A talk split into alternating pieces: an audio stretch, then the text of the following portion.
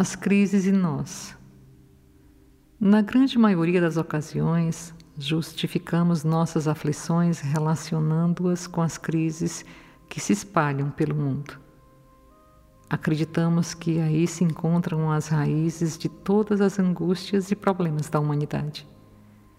Dizemos que ninguém pode se sentir realizado em um mundo como este, onde vemos nações em lutas, crise nas finanças em nível internacional, os negócios padecendo ágios absurdos, onde a crise no atendimento à saúde, agressões em tudo e por quase nada, falta de trabalho para muitos, ora pela tecnologia que substitui o ser humano, ora pela própria ausência do trabalho.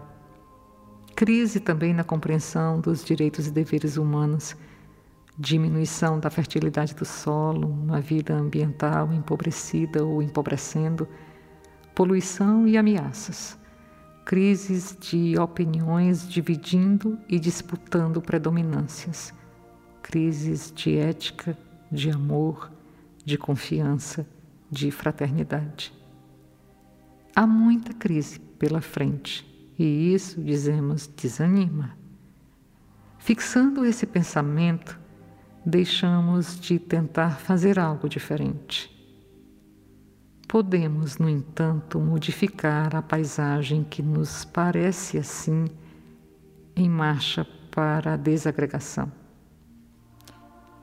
Uma receita ao alcance de todos nós pode ajudar nesse impasse.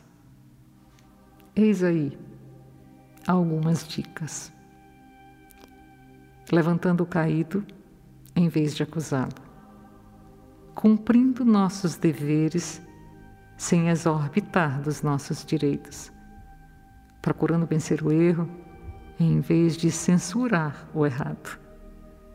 Não mensurando valores por meio de medidas exteriores, mas concedendo a todos a oportunidade de crescer.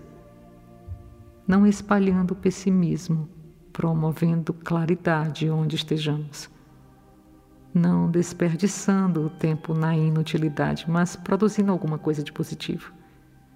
Cultivando a compaixão pelos irmãos combalidos e oferecendo um pouco de nós mesmos.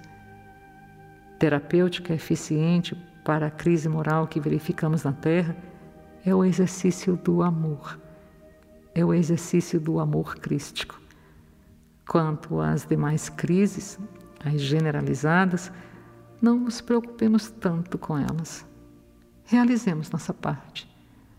Saiamos da crise interior em que nos debatemos sem rumo, iniciando um programa dignificante em favor de nós mesmos.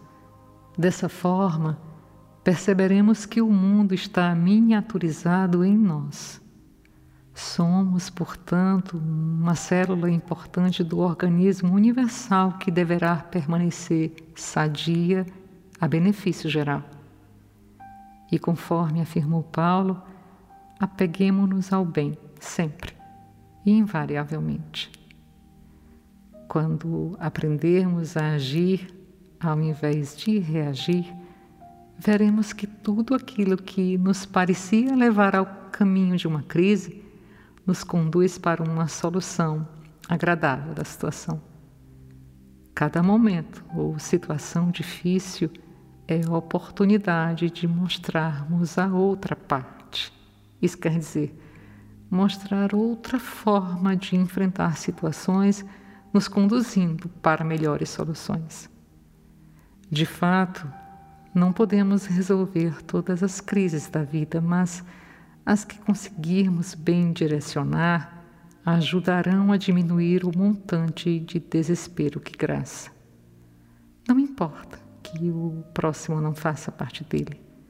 Façamos a nossa parte, mostrando essa nova forma de ver e de realizar o melhor. Essa bela lição, ela é uma redação do Momento Espírita que foi feita com base no capítulo Crises e Você, do livro Sementes de Vida Eterna, de Marco Prisco. Amigos, um dia de profunda paz e um grande abraço.